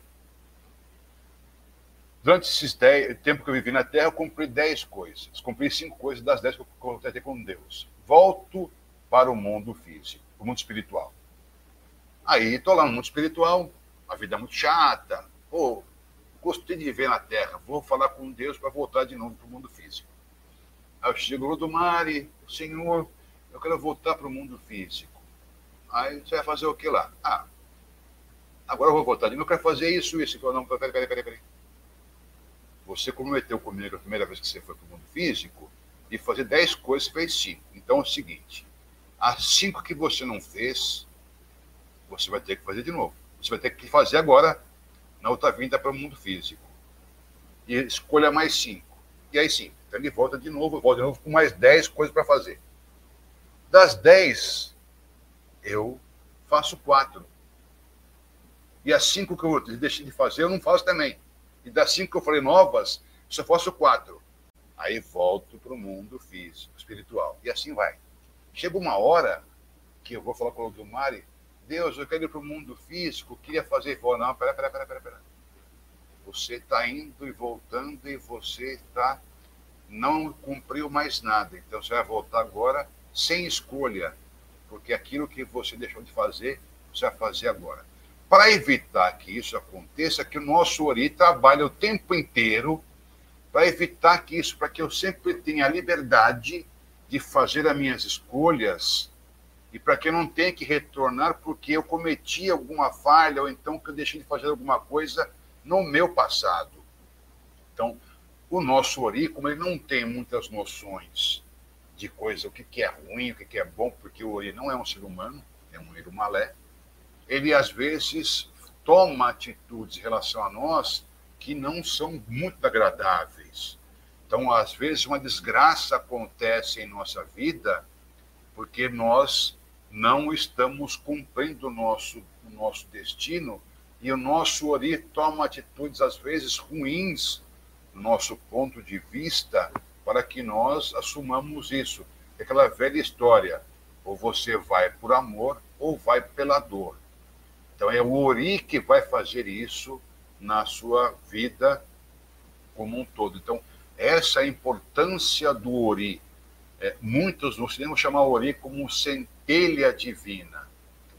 Para Urubá, não. Para Urubá, o, o, o Ori é um orixá, um erumalé que nos habita, que habita ah, o nosso corpo junto conosco. Ele está junto conosco o tempo inteiro. E também é, essa não há, não por esse motivo não há orixá de cabeça, porque é, orixá só tem quem se iniciou para o orixá. Então só passa a viver, a ter alguma coisa, uma ligação minha com algum orixá de forma plena com a iniciação, o que não impede que eu tenha um carinho, um apreço por um orixá, até falar que ah, eu sou filho do orixá tal, mas por um carinho, por um apreço. É, a, a, o orixá só habitará ou só terá ligação conosco por meio da iniciação que é quando o axé do orixá para o qual fui iniciado será plantado no meu corpo. Então haverá haverá é, uma série de rituais no, para que vai que vai proporcionar que o axé do orixá habite o meu corpo. Aí isso faz com que eu me torne um Oman orixá. A palavra Oman traduzindo secamente, quer dizer filho. Mas, para Yorubá, Oman tem uma série de interpretações, como tutor, pessoa mais velha, o tio, aquele que me ensina, professor, é, aluno, o que aprende, o tutorado. Então, a relação de Oman é, e babá ou iá como filho não é só isso. Então, é, por exemplo, uma pessoa que é mais velha do que eu, eu vou chamar de babá. Não porque é meu pai, mas porque ele é mais velho do que eu. Eu posso chamar o mais novo do que eu como Oman.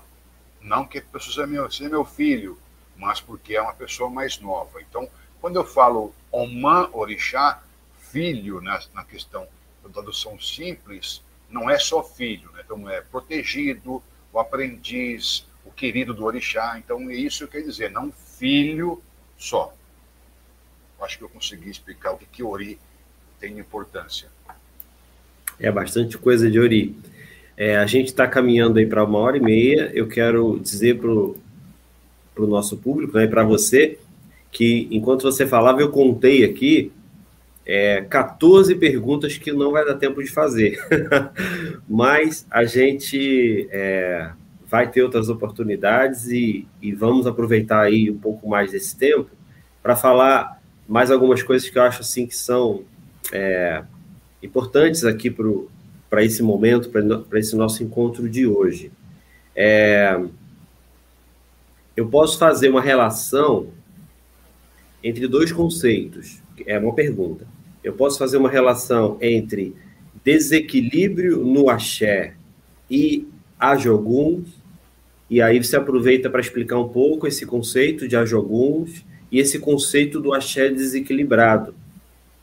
É, a atuação dos ajoguns na questão do que foi escolhido ou designado ou está gravado no Ori para cumprimento da vida e atuação dos ajoguns, desequilíbrio no axé, essa relação, como é que funcionaria numa explicação aí de, sei lá, 10 minutos, 15 minutos?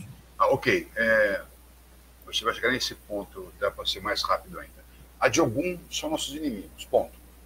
Então, quando você fala em Adiogun, outro dia eu expliquei num vídeo que eu tenho no meu canal, eu explico sobre Adiogun, aí veio um gaiato e perguntou, mas babá, tem iniciação para Adiogun? Falei, você quer se iniciar para a morte, para a doença, para a guerra? Então, é o nosso inimigo que quer nossa destruição, quer acabar com a gente, e você quer se iniciar para isso. Então, há pessoas que nem sabem realmente o que é, querem dizer quando me perguntam esse tipo de coisa. Mas, enfim, o Adiogun é o nosso inimigo. O Adiogun ele só atua na nossa vida quando o nosso axé está desequilibrado. Então, é, na visão iorubá, é, é impossível que o Adiogun atue plenamente na minha vida quando eu estou pleno de axé.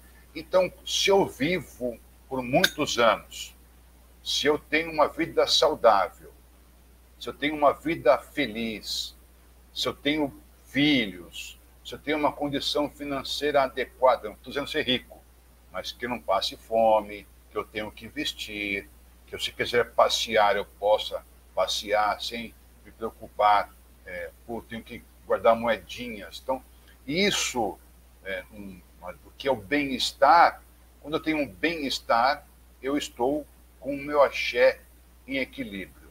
Quando isso não acontece, quando o meu axé está desequilibrado, é por, é por onde o Adiogun vai me atacar.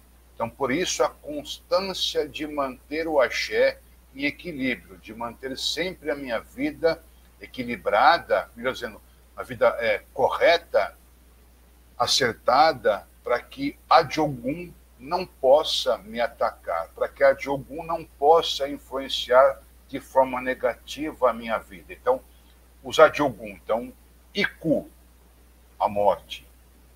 Arum, a doença. Eba, a prisão. É, Ewan, a perda. Então, são alguns Oxi, a pobreza. Então, esses seres criados por Lodumares são seres que foram criados para que eu desenvolva Apelé para que eu desenvolva o bom comportamento, para que eu saiba, se eu não me comportar bem, eu estarei é, aberto a sofrer os ataques dos Adiogun. E tendo também como meu companheiro de vida, como um, alguém, um, um ser que esteja sempre me protegendo, que eu também é, por ter esse bom comportamento, Exu sempre vai me olhar com carinho. Porque como Exu distribui o axé, Exu vai me colocar como aquele que realmente receberá o axé devido. Porque eu sou um homem que se comporta bem, que busca atender as pessoas, que busca ter um comportamento aceitável, comunitário, que se preocupa com as pessoas, que se preocupa em ser verdadeiro, que se preocupa em fazer somente o correto, tudo isso faz com que Exu sempre nos olhe com bons olhos. E o axé que deve vir para nós virá com certeza. Então, tudo isso é tem a ver com a questão do equilíbrio espiritual, do equilíbrio de axé, para evitar que eu seja atingido pelos meus inimigos. É, a melhor proteção, isso é uma tradição iorubá, que eu tenha contra qualquer problema é tendo iwapelé, é tendo um comportamento exemplar, é sendo uma pessoa correta, benfazeja, que procura auxiliar as pessoas, que procura o tempo inteiro estar de bem com a vida e com as pessoas chegou num ponto que eu queria é, que fosse um dos pontos que não deixassem de ser tratados nessa live de hoje, que é muito profundo, né? Você já mencionou ele em dois momentos dessa live, ou três, mas É, gostaria que você falasse um pouco mais sobre a importância do Iuapelé, é, do ponto de vista de caráter, conduta, atitude, mas também do ponto de vista filosófico, né? E, e aproveitando aí já como uma mensagem final dessa, dessa brevíssima aula que a gente está tendo aqui de é, sabedorias ancestrais da África e Urubá. E o Apelé. Bom, é, como eu falei, e o Apelé é o fundamento da tradição iorubá. É sobre, sobre Iwakpelé que tudo é construído. Iwakpelé, então, a palavra Iwa quer dizer caráter. Pelé não tem uma tradução para o português de forma adequada. Alguns traduzem como bom, se fosse bom, não é Pelé, porque bom é Arerê. E o Arerê quer dizer bom caráter. E o Apelé, ele é muito maior do que bom. A palavra Pelé quer dizer espetacular, irrepreensível, maravilhoso, gigantesco. Então, tudo isso que Pelé quer dizer, eu vou jogar no caráter é um caráter espetacular, um caráter extraordinário, algo muito é, impossível de dizer o que seja tão grande que é esse caráter. E aí, entre, entre os aspectos que eu posso destacar, é a bondade, a hospitalidade, é, o respeito aos mais velhos, o respeito aos mais novos, a forma como eu trato as pessoas, o meu vizinho. Então, tudo aquilo que é, é da forma absolutamente ética. Não só a moral, né, da prática da ética, mas é, é a moral e também a ética. Porque o Pelé não é só a prática da, da, do bem viver, mas também é o conceito filosófico que há por trás dessa moral. Porque o Yorubá é, ele vai pensar sempre mais na questão ética do que só na questão moral.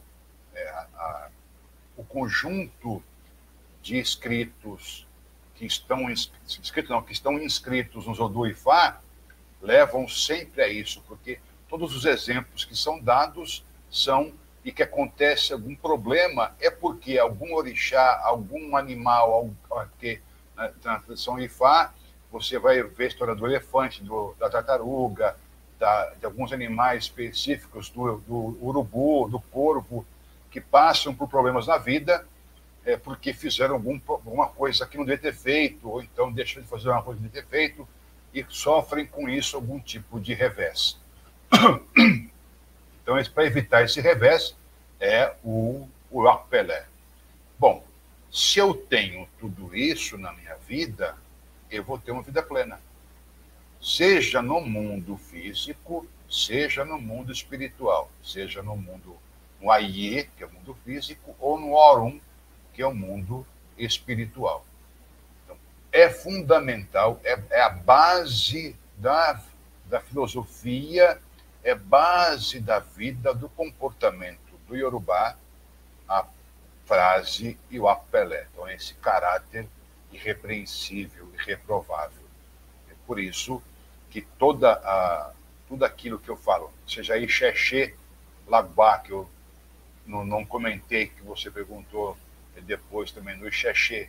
E Xexê Lagbá quer dizer é, aproximadamente a, ancestralidade, a ancianidade. É aquilo que pertence aos meus mais velhos e que eu vou é, manter comigo e vou ensinar aos meus, aos meus filhos, porque aí tem um, toda uma, uma descrição que é Ixexê ni Olodumare, quer dizer que Ixexê é Olodumare. Ixexê ni Orumilá, então que Ixexê é Orumilá. Ixexê ni Orixá, Ixexê ni Iwakpelé. Então, tudo isso que está na minha ancestralidade, aquilo que os meus mais velhos fizeram, que aqueles que antes de mim trouxeram para a humanidade, eu vou sempre me reverenciar a isso e fazer culto. Então, veja o Pelé também atuando, que é esse respeito à ancestralidade, respeito à tradição. Eu posso traduzir é, Ixexelabá como tradição ancestral, mais ou menos para um entendimento do Ocidente. Por isso, o meu canal se chama Tradição Mário Filho. Eu, me, eu faço é, reverência e referência à questão tradicional, à questão ancestral, aquilo que veio antes de mim, que, que trouxeram para o nosso país esse conhecimento maravilhoso e que eu tenho por obrigação de mostrar para as pessoas, para que os estereótipos, para os preconceitos, para que as ideias errôneas não permaneçam. E também para aquelas pessoas que utilizam essas imagens errôneas para ganhar dinheiro com isso, para atemorizar as pessoas, para escravizar pessoas espiritualmente, ou então até financeiramente, que a pessoa se torna um cliente espiritual. O meu canal existe para isso e eu tenho por obrigação a isso, porque além de tudo que eu estou falando, eu fiz um juramento na minha iniciação em IFA de fazer isso. Então, eu me comprometi não só é, no mundo espiritual, creio, mas também no mundo físico com o meu iniciador. Na minha iniciação, ele me fez jurar que eu faria isso. Então, são vários compromissos que eu assumi e eu tento é, honrar a esses compromissos de forma plena. Claro que eu sou um ser humano, vou cometer uma falha, uma série de falhas e de erros, mas a minha busca é por tentar fazer isso. E também não quer dizer que eu seja melhor que alguém, nada também disso. Eu sou, sou um cara esforçado tentando fazer aquilo que se comprometeu em, em, em fazer, em realizar isso, apenas isso. E mais uma vez agradeço ao convite, agradeço aqueles que assistiram a, a, a essa transmissão até agora e depois os que forem assistir também que aproveitem a, a esse vídeo. Muito bom. Mário, é, só para dar aquela última, para a gente poder finalizar, qual é a diferença, se há diferença, entre o sagrado e o profano na sabedoria tradicional iorubá? Para a minha vida, para a nossa vida o que é sagrado e o que é profano? É, se eu vou para a definição, por exemplo, do totemismo, que é uma definição antropológica do século XIX, ou do animismo, essas pessoas que fizeram essa leitura falam que há um, uma diferença entre sagrado e profano nas religiões tradicionais africanas. Porém, é, para aquele que fala sobre elas, isso não se mostra verdadeiro. É, para nós, não há diferenças entre profano e sagrado, porque para nós tudo é sagrado. Porque tudo está sob a ótica e o controle de Lodumare. Se é assim, nós estamos sempre no mundo espiritual, no mundo sagrado. Então imagina o Orum, o mundo físico, imagina como uma bola. É, nessa bola tem uma bola, dentro dessa bola maior, uma bola menor, que é o mundo físico, o Aie. Então, o Orum, o mundo espiritual, contém o Aie. E o Aie está contido no mundo espiritual. Então, portanto, na tradição africana, no geral, nós estamos o tempo inteiro no mundo sagrado. Portanto, tudo que eu faço sempre estará sob o olhar, não só de Lodumare, mas sob o olhar do Lodumare e de todos os seres que Lodumare criou para nos acompanhar em nossa vida. Portanto, eu estou sempre no sagrado. Então, às vezes, há uma preparação específica para algum rito, alguma coisa, mas isso são preparações para aquela atividade. Não que eu estou me preparando para entrar num espaço sagrado. É claro que eu, é, os espaços chamados sagrados no Ocidente vão ter um maior cuidado. Então, onde, por exemplo, estão é, os, as, os orixás é, assentados, né, que é onde estão os pontos de força do orixá, que é, são preparados para ficarem ali, por exemplo. Então, nesse espaço, eu vou ficar descalço, porque é uma prática de respeito, assim como você vai contar na Bíblia quando Moisés tira os sapatos frente à sarça ardente, a mesma ideia. Então, da, da, de estar naquele momento ali é, em respeito, eu vou tirar os meus chinelos, os meus sapatos. Mas é só por isso, uma questão mais social do que uma questão espiritual, porque uma ideia geral do africano, sempre estarei num ambiente sagrado. Essa dicotomia sagrado e profano, na visão africana, no geral, não existe. Muito bom. Mário, em nome de todo o coletivo Antroposofia e Política, que dá nome a esse canal e do qual eu estou na condição de facilitador, de apresentador, eu quero agradecer pela sua honrosa presença, pela sua paciência em explicar conceitos tão basilares, é, mas que para a gente é um grande aprendizado, para a maioria das pessoas que não tiveram contato ainda com esse tipo de saber. Em algum momento da live eu coloquei o nome do seu canal. Quem quiser, basta procurar no, no na caixinha de busca do YouTube, Mário Filho Tradição, que vai chegar no canal dele, onde tem vários vídeos bastante elucidativos e, e feitos com muita seriedade. É, teremos um próximo encontro em breve, vamos fechar essa data, já deixar é, alinhados isso hoje. E agradeço a presença de todas as pessoas, de agora e que verão no, no porvir. Se inscrevam no canal, ativem o sininho, peguem o link desse vídeo, compartilhem. Hoje à noite ele já deve estar disponível e eu vou editar na descrição desse vídeo já com todas as informações. Então, acredito que a partir de hoje à noite, amanhã, você já pode pegar o link e compartilhar é, com todas as pessoas que você acha que pode ser relevante esse conteúdo. Você pode rever quantas vezes você quiser, anotar aí várias coisas importantes que foram faladas. E, Mário, muito obrigado. suas palavras finais aí para a gente poder encerrar essa live maravilhosa. É, eu volto a agradecer mais uma vez a, a paciência também àqueles que assistiram a, a essa live.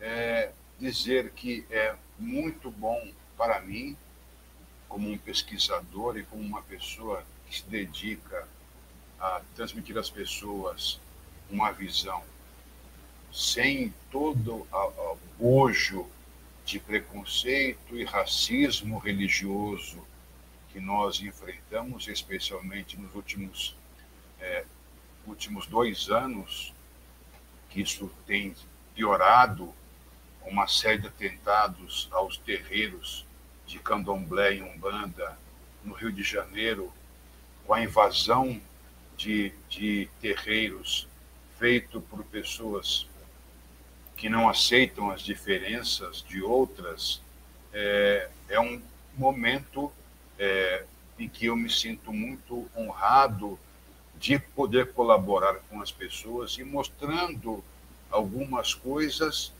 que não chegam de informação às pessoas, porque o que vende são coisas ruins. O que as pessoas querem saber são de coisas ruins. Raramente nos convidam para falar sobre coisas boas. Para falar de coisas ruins, todo mundo convida. Quando teve, por exemplo, a invasão dos terreiros de Candomblé e Umbanda em Goiânia, feita pela polícia, porque alguém disse que aquele Lázaro que matou as pessoas em Goiânia, na Bahia, ele se escondia num terreiro afro-brasileiro. E aí a polícia, não só a polícia, mas também jagunços e outras pessoas começaram invadir terreiros e até agrediram pessoas do terreiro porque um delegado, de forma bastante infantil, é, num comentário que ele fez numa live, ele disse que era possível, com base em nada. E aí isso virou um inferno para os terreiros de Goiânia. E aí nos chamaram para falar sobre isso. Então, quando tem desgraças, as pessoas lembram da gente porque nós sofremos isso. Então, imagina, é, sofrer como muçulmano, então a ideia de que terrorista eu sou de nascença, ainda mais um muçulmano macumbeiro. Então, eu sou do capeta também, porque nasci do capeta. O cara que é duas vezes do diabo. Ele é muçulmano e é macumbeiro. E até a palavra macumbeiro, ela tem toda uma pecha de algo negativo que não corresponde àquilo que a palavra macumba quer dizer. Primeiro, macumba quer dizer um instrumento musical. Depois, ela quer dizer uma palavra genérica, que era usada no século XIX, para se referir a qualquer manifestação afro-religiosa, até então com um tom não pejorativo. E aí, no século XX, a palavra macumba se torna pejorativa e o instrumento musical macumba, que era tocado até em orquestras, não se usou mais. Tirou até o nome macumba, o instrumento macumba das orquestras, para não ter mais o nome macumba ligado a uma orquestra de música, instrumento musical de percussão de origem bantu. Então, tudo isso é, nós vivemos no Brasil e essa oportunidade que eu tenho agora aqui é de mostrar para as pessoas o quão rico é a tradição afro-religiosa, o quão bacana é, é, que ela traz em si. Eu deixo aqui como última mensagem que eu devo lançar um livro está quase pronto chamado O que são religiões afro-brasileiras pela editora La Fonte. Ah, o primeiro livro está pronto, o que é o islamismo, e o segundo será sobre esse, e talvez já em janeiro do ano que vem eu lance um livro sobre a tradição urubá. Ainda não sei é, qual vai ser o título do livro ainda, mas será sobre a tradição urubá especificamente. Então, é, que eu me aposentei, eu tenho todo tempo para fazer esse tipo de, de, de, trabalho que eu não tinha tempo de fazer antes. Mas é, agradeço imensamente a todos, em especial ao Alain e ao canal Antroposofia Política. Que bom. E que se prosperem, então, os seus anos, as suas é, oportunidades de falar, de escrever, e que se prospere a sua saúde para que você possa ter ainda bastante oportunidade de compartilhar tudo isso com o mundo. Pessoal, o próximo vídeo desse canal, que vocês vão, vão ver, então já se inscrevendo hoje, já ativando, é, pensa no seguinte, o que que a sua avó, sua bisavó falava para você tomar ou para dar para a criança ou, ou para qualquer pessoa quando tinha dor de barriga, quando tinha um machucado.